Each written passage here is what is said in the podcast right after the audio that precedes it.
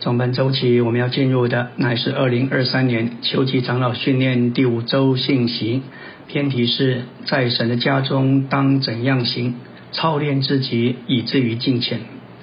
保罗所服侍给提摩太的，完全是关于在堕落的时期，教会中当怎样行，就必须遵行两个管制的原则。首先，我们必须尊重基督的元首权柄。整本新约向我们揭示，今天在神的经纶里，他已经命定我们在一切事上尊重、尊敬，并高举基督的元首权柄到极点。从马太一章到启示录二十二章都启示，神愿意在他的百姓中间，除了基督以外，没有任何其他的元首。在旧约里有一连串的网，没有独一的元首；然而在新约里，除了基督以外，没有元首。走在马太二十三章八到十二节的话指明，我们不该有任何领头人。今天在新约时代，只有一位独一的领头者，就是耶稣基督。元首权柄单单归于基督，只有他有元首的权柄。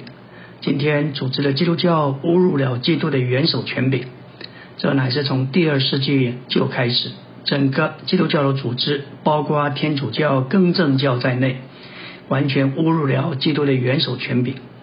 然而，今天基督徒中间的实际情形正好相反，甚至在主的恢复中，圣徒们对于领头职分这件事的观念也没有完全得着洁净。我们要谨慎，不可侮辱基督的元首权柄。假定一位弟兄不为自己做决定，喜欢依赖长老为他做决定，一面说寻求长老的帮助是对的。但另一面来说，这并不好，因为没有一个信徒是领头人，有权柄为另一位圣徒做决定。那独一的领头者乃是主耶稣。在天主教里，大部分的人只寻求神父的指示，他们不认识主，服从神父的指示而没有接触主，这对基督的元首权柄是一大侮辱。我们的主是活的，他是唯一的元首。我们需要将人带到他这里，即便在教会中，我们也常常僭越误入基督的元首权柄。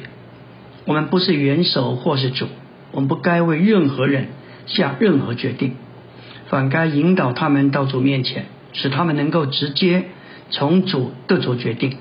这样我们就遵从主，并尊重基督的元首权柄。第二件事，说到全教会。都是真理的注释和根基。提前三章十五节说到，教会是真理的注释和根基。真理的注释和根基，就是指着整个教会，包括所有的圣徒。古时候的建筑乃是以柱石或圆柱撑起来，每一个柱子都安在一个根基上。保罗引用建筑的特征来描绘教会，乃是担负。真理的注释和根基，大多数的圣徒可能没有深深的感觉到，他们有责任要担负真理。所有的信徒合起来，乃是担负真理的注释和根基。圣经启示，教会包括每一个信徒在内，必须担负真理。如果不是每个圣徒都担负真理，教会就不会刚强，而只是一般不认识也不实行真理的人。美国是一个强盛的国家，因为所有的公民都负起维护宪法的责任，所有的圣徒都需要担负维护真理的责任。在这一面，觉得恢复众召会需要像美国一样，圣徒们应该担负起维护真理的责任。召会是真理的注释和根基，这包括所有的弟兄姊妹。姊妹们不该只因为自己是姊妹。就为自己找借口，认为自己不需要认识真理。我们来聚会不该只有喊叫唱诗，我们需要实行认识真理。保罗在提前三章十五节说到，教会是真理的注释和根基，这还是教会的每一个肢体都该认识真理。因此，我们需要下决心学习真理。青年圣徒若没有这个决心，教会就没有前途。我们若在日常的教会生活中学习真理并实行真理，每一个肢体都能担负一些责任。总结来说，我们要知道，教会生活使得家中当怎样行，需要一直留意实行两件事：第一，绝不误入基督的元首权柄，并且要一直学习真理，保卫真理，担负真理。基督的元首权柄和真理，这是两项的基本因素，指导控制并保护教会生活。我们需要尊重、尊崇，并且不误入基督的元首权柄。在任何关乎基督元首权柄的事上都不僭越。我们也需要学习真理并实行真理。如果我们都起来实行这两件事，我们就会清楚在神的家中当怎样行。我们要说到关于顾道健康的教训，我们要在神的家中，也就是教会中有正确的行事为人，也需要顾到健康的教训。提后十章三到四节说到，因为时候要到，那时人必容不下健康的教训，反而耳朵发痒。用“容”这个字，就是指着忍受某种苦难。对某些人而言，健康的教训成了他们必须忍受的事物。我们在教会中的行事为人，不该照着发痒的耳朵，反而需要照着健康的教训。一种教训是令人厌烦，或是帮人瘙痒，并不重要。我们需要思考的乃是，到底是不是健康的教训？烧我们耳朵的教训，可能暂时让我们觉得。愉快却不健康，交头伸出去看电影完全是不健康的。教会中的教训必须是健康的，为着我们在教会生活中的行事为人，听健康的教训乃是另一个管制的原则。保罗在三体书七次用到健康的教训、健康的话、健康的话语、健康的言语这些词，他知道当教会生活堕落时。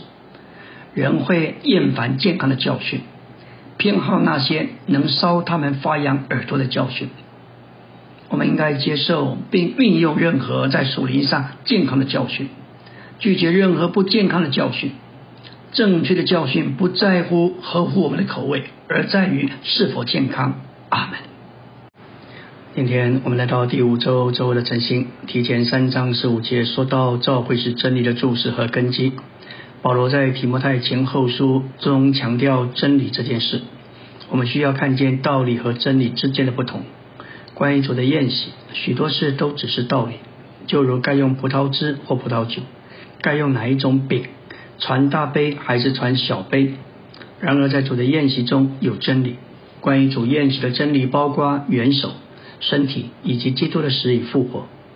我们在教会生活中行事为人的路，主要不是注意道理，乃是注意真理。我们在神的家中行事为人的路，乃是顾到真理，不是只注意道理。因此，所有圣徒都需要认识关于主宴席的真理。我们担心许多圣徒不认识这个真理，他们可能只是来参加一个仪式，却不认识其中的真理。我们都需要领悟我们的缺陷在哪里。关于受精，我们需要认识这个真理。不是道理，水晶或是洒水，只是道理的问题。我们需要认识并活出受尽的实际。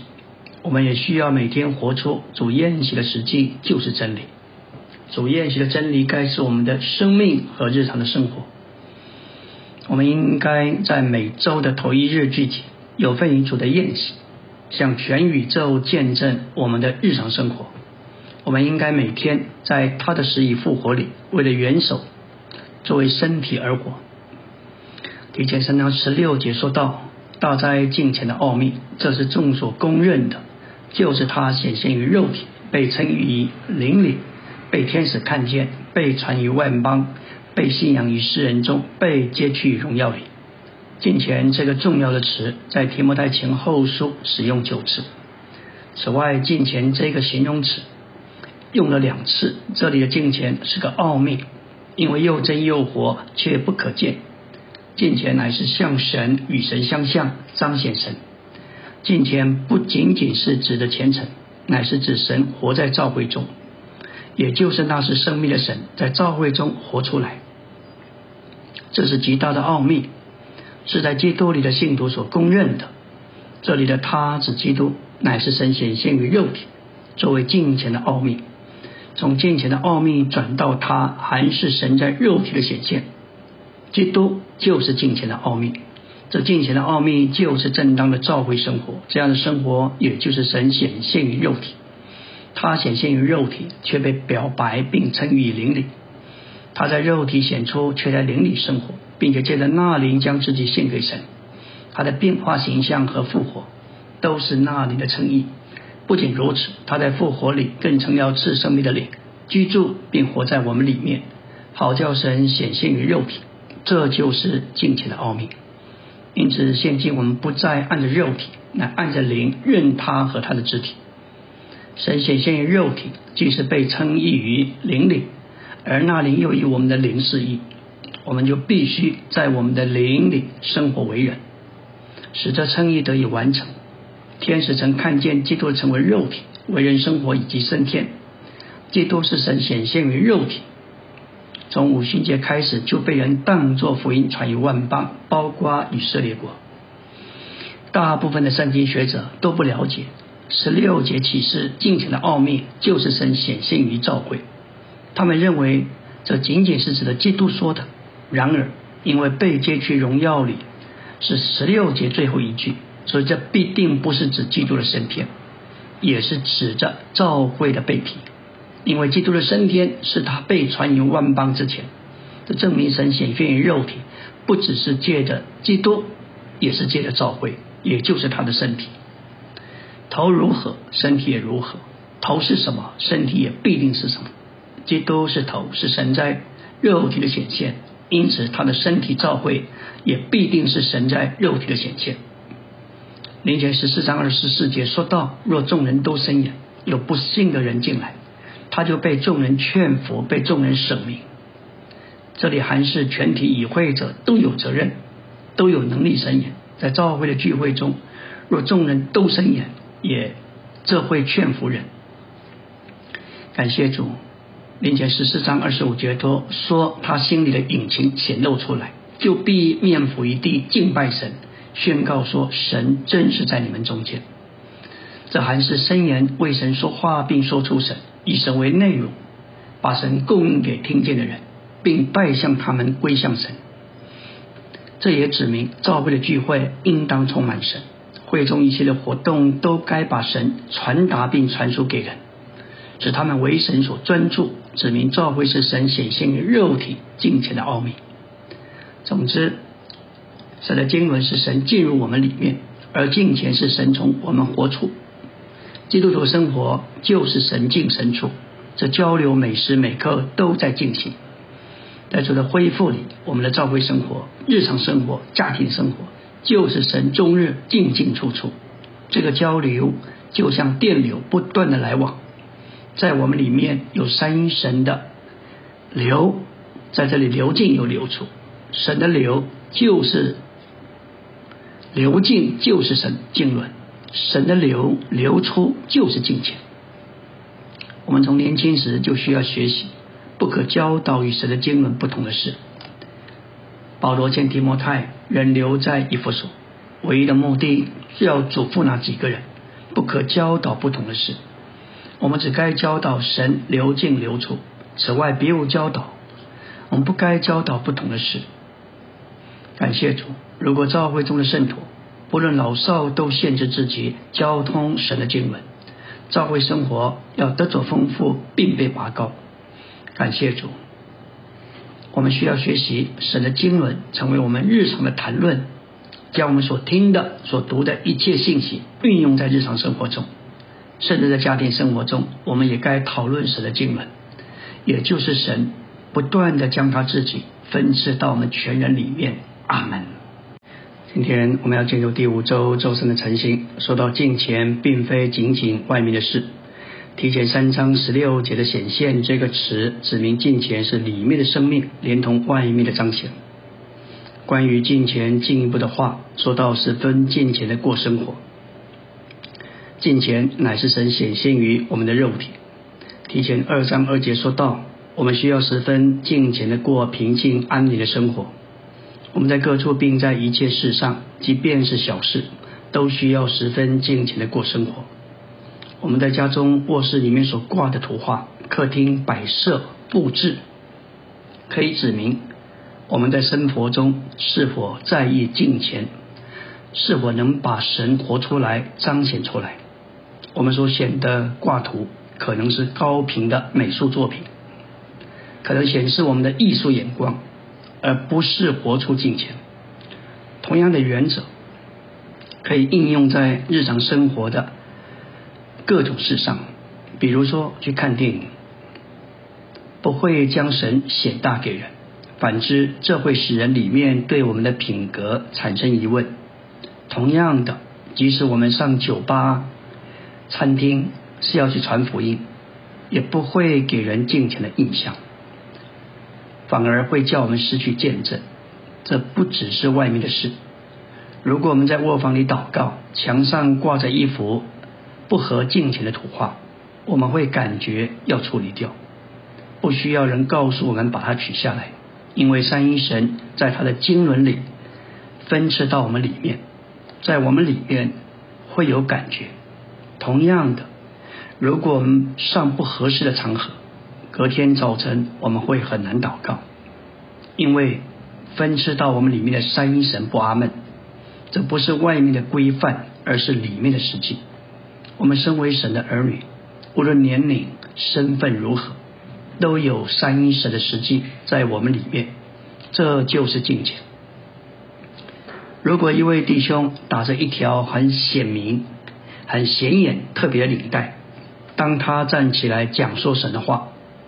他可能会失去里面那里的高木，而且听他说话的圣徒也会被他所打的特别领带所打岔，而没有专注他所说的。因此，打这种领带不是金钱，不是神显现于肉体，这些不并非不重要的小事。这里的负担不是教导我们该如何打什么领带。会有什么律法的要求，而是要我们看见，不论做什么、说什么、穿什么，都该给人一种敬虔的印象。在实行上要受提醒的，乃是我们的谈话。我们该在其中十分敬虔的过生活。我们口中所出的话，应该给人一种印象，就是神显现于肉体。无论是对家人、对外人。对弟兄姊妹、对福音朋友，我们不该松散的谈论或闲谈。马太十二章三十六节主说：“人所说的每句闲话，在审判的日子都必须供出来。闲话就是没有作用、没有效的话，没有积极功用、无用无益处的、不结果的。说这种话的人，在审判的日子。”必须把所说的都供出来，供出来意思就是交账。我们必须操练我们的灵，拒绝这种谈论。这种谈论不会给人神显现于肉体的印象。即便是在小事上，我们也需要十分尽情的过生活。我们决定是否买一双鞋子，不该先考虑样式。我们需要考虑神能否借了这一双鞋子得到彰显。我们若选择某一位名人的发型，当别人看见我们，他们会带对那位名人有印象，而不是对神有印象。我们的发型应当给人敬虔的印象。我们若选择世俗的发型，当我们传福音给理发师时，就没有任何的冲击力。如果理发师要给一位青年弟兄设计非常新潮世俗的发型，这位弟兄却要求换成普通的发型，理发师可能会问他为什么要这样选择。这样弟兄的见证就开了路，使他可以说到关于主耶稣的话，并且他所说的会有冲击力。可能一开始。双方会有辩论，但会有东西在它里面给这位理发师有印象。感谢主，圣灵会向他说话，这是传福音正确的路。我们不是只传福音，我们是活出福音。作为基督的枝子，我们活葡萄树并长葡萄树。我们需要凭着日常的生活传扬福音，这就是敬虔。我们要十分敬虔的过生活，不止在聚会、唱诗、赞美、见证的事上，也在各处，在一切事上。十九世纪末，有一位有名的传道人，有一次他购置新房，搬迁进去。当他把一切房间、房子装潢布置好。邀请他的父亲来参观他的新家。他父亲是一位敬虔爱主的老弟兄，看完了每个房间，说一切都很好，只是没有看见任何一样东西可以指明这房子的主人是神的儿女。弟兄姊妹们，我们家中所展现的，该使人对敬虔有强烈的印象。敬虔不只是外面的事情。提前三章十六节的显现这个词，指明敬虔是里面的生命，同着外面的彰显，为要使神显现于肉体。我们整个生活都需要彰显敬虔，我们的说话、表达、行为、穿着都该给人一个印象，就是神在我们身上显现。我们如果操练十分敬虔的过生活，就不会去某些不合适的场合。不会参加某些活动，金钱不会许可我们摸不洁之物，反之金钱会将我们会将我们从所有不金钱的事物中分别出来。阿门。今天我们来到第五周周四的晨星，进入纲目第三大殿，操练自己以至于金钱。金钱的定义乃是神显现于肉体。有人教导青年人说，每个主日分别出来聚会是墨守宗教的规条。主日早晨应该有自由去做别的事。提摩太前后书是在教会堕落时候写的，为要教导提摩太在神的家中当怎样行。这两简书没有说到我们该需要做对的事，反之他说我们需要操练自己以至于敬虔。主日上午去参加别的活动而不来操教会聚会，并不是敬虔。主日上午、早晨去打球、逛街、购物，对别人也不是敬虔的见证。这不是对错的问题，这是事实。如果青年人看到一个服侍者主日上午聚会的时候去打球，他们会被半点，而且可能觉得有自由、开始松散的过生活。如果我们所做的彰显敬虔，就会造就圣徒，供应生命给他们。要在教会中正确的行事为人，我们必须遵循另一个原则。就是操练自己，以至于敬虔。保罗说：“提前四章八节，操练身体益处还少，唯独敬虔，凡事都有益处。”他非常的公正，因为他并没有说操练身体没有益处。是的，操练身体是有益处，但是和操练自己，以至于敬虔比起来，益处就非常的小。我们在教会生活中行事为人的路，就是操练自己，以至于敬虔。任何事对于别人不是正确敬虔的见证，我们都不该做。我们不需要思考一件事是否是否合乎律法或是正确，而该思考它是否是否有敬虔的彰显，也就是神显现于肉体。有些弟兄可能到餐厅喝酒，他们可能告诉其他圣徒说，他们得着自由，脱离一切的束缚。每位圣徒都需要学习真理，明辨这种说法，并且起来实行真理。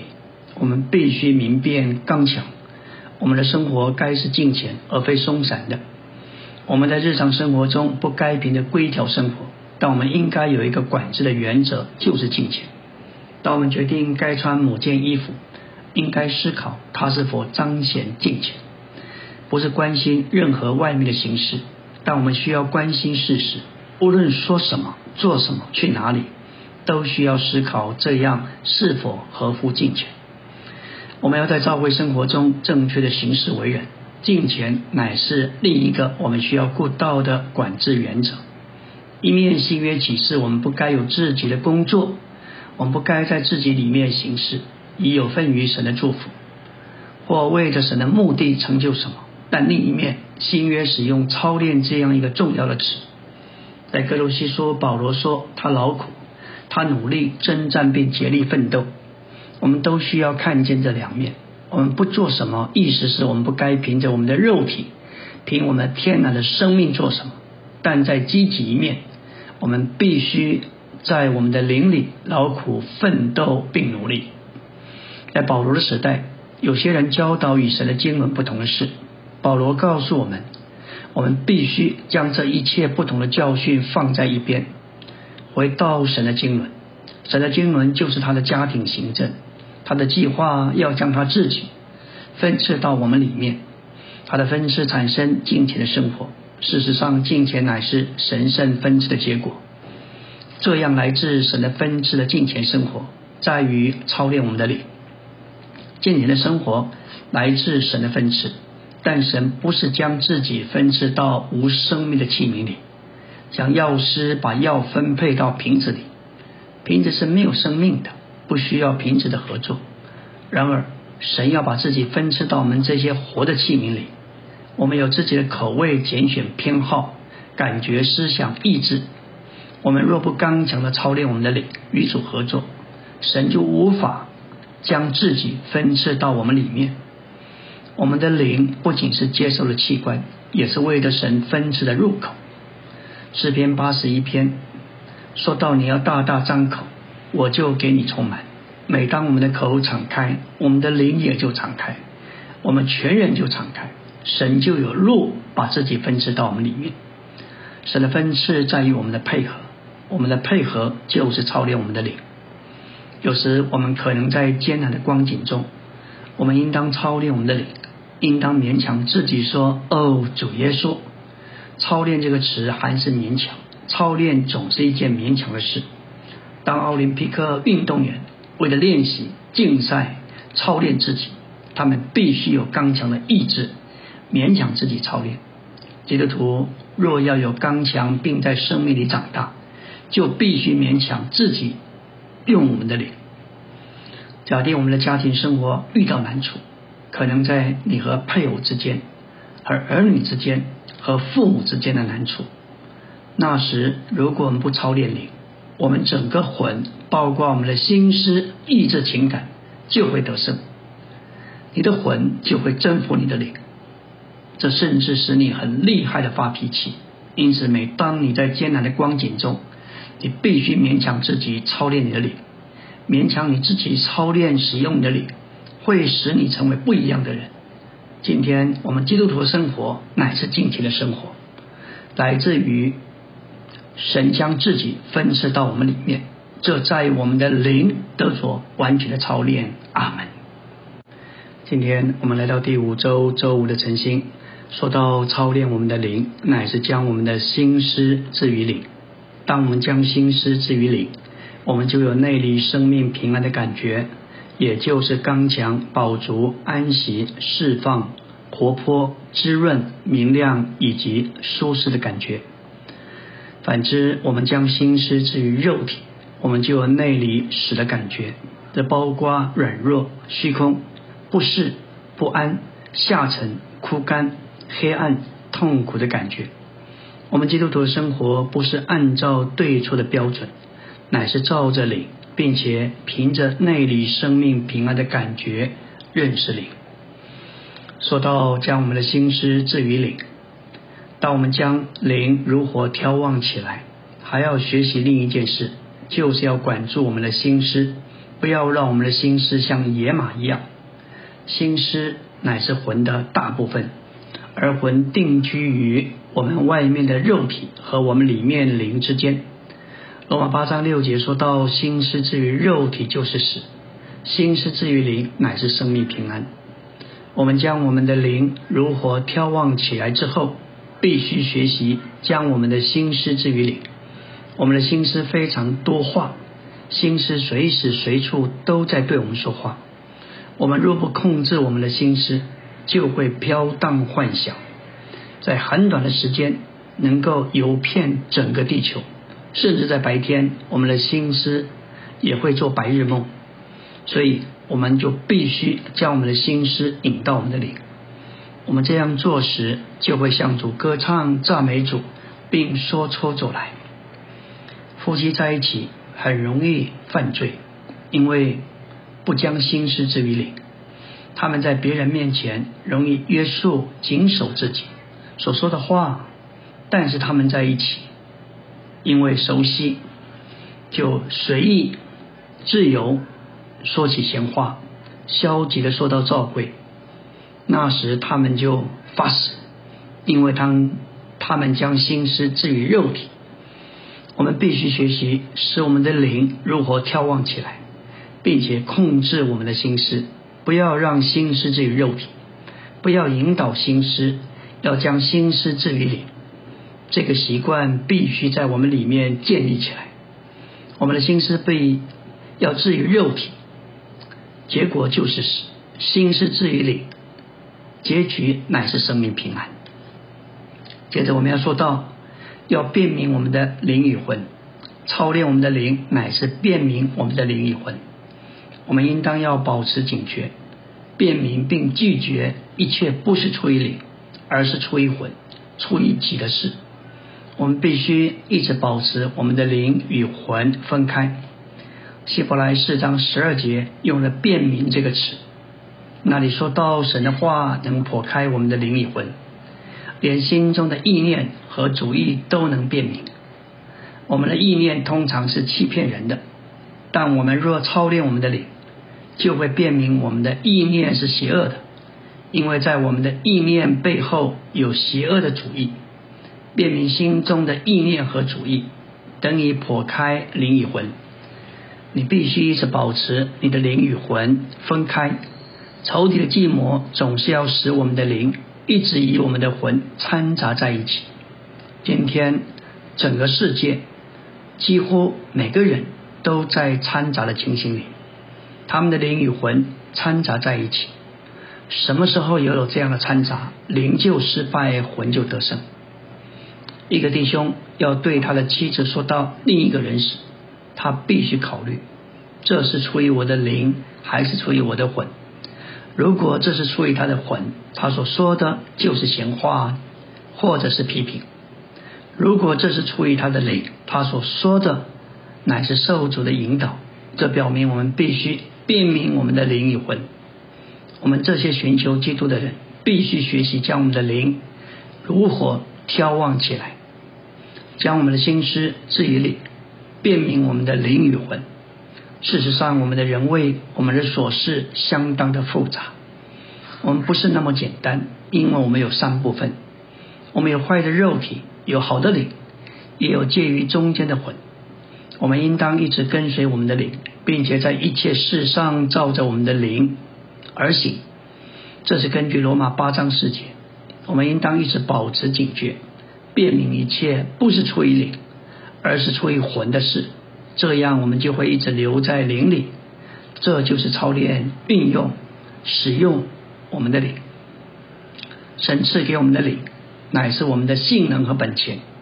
我们必须使用我们的灵，运用我们的灵，接着将我们的灵如何眺望起来，接着将心思置于灵，接着辨明灵与魂，操练我们的灵。当然，我们很容易知道什么是出于肉体，什么是出于灵。但在什么是出于魂的与什么是出于灵的二者之间，通常是混淆不清，所以我们必须辨明。我们深入这些点，就能看见基督徒的生行事为人是非常柔细的。如果我们要照着灵而行，必须学习做事不要太快，说话不要太快，等等是比较稳妥。在回信的事上。我们有尽力，有时我们写一封信，最好等一天再寄出去。你会发现有些地方措辞不当，表达不明确，这样的等等等候会帮助我们照着灵而行。在基督徒生活中一直是有征战的，甚至在我们里面，在灵与肉体之间有征战，在灵与魂之间更是这样。因此，我们必须操练灵，运用灵，将我们的灵如火眺望起来。然后，我们该学习将心思置于灵，控制我们的心思，也应当一直辨明什么是出于灵，什么是出于魂。如果一件事情不是出于灵，我们就不要说，也不要做。这就是运用操练我们的灵，盼望我们都操练我们的灵，直到我们建立起操练您的坚强习惯。阿门。今天我们来到第五周周六的晨星，在提前四章七节说到操练以至于敬虔，意思就是以敬虔为目的，敬虔就是基督从我们身上活出来，成为神在肉体的显现。今天这位基督就是那里住在我们的灵里，因此操练自己以至于敬虔，也就是操练我们的灵，在日常生活中活出基督。我们从三章十六节知道，敬虔的奥秘，神显现于肉体是极大的。我们必须借着我们的灵，同内住的灵，操练自己，达到这个目标，以至于神得着彰显。我们操练以至于敬虔，乃是非常重要的。我们里面需要得到喂养，外面该有敬虔。我们该从里面得着基督的喂养，然后该有彰显神的生活。身为基督徒，我们的灵已经得了重生。得重生就是得加强，一个更刚强、更丰富的东西加到我们里面，这就是加到我们灵里的神的生命。这个加添乃是真正的恩赐。当我们信主时，神首先赐给我们神圣的生命，其次神也赐给我们圣灵。事实上，一切属天的事物都包括在神的生命和神的灵里。这二者已经加到我们灵里。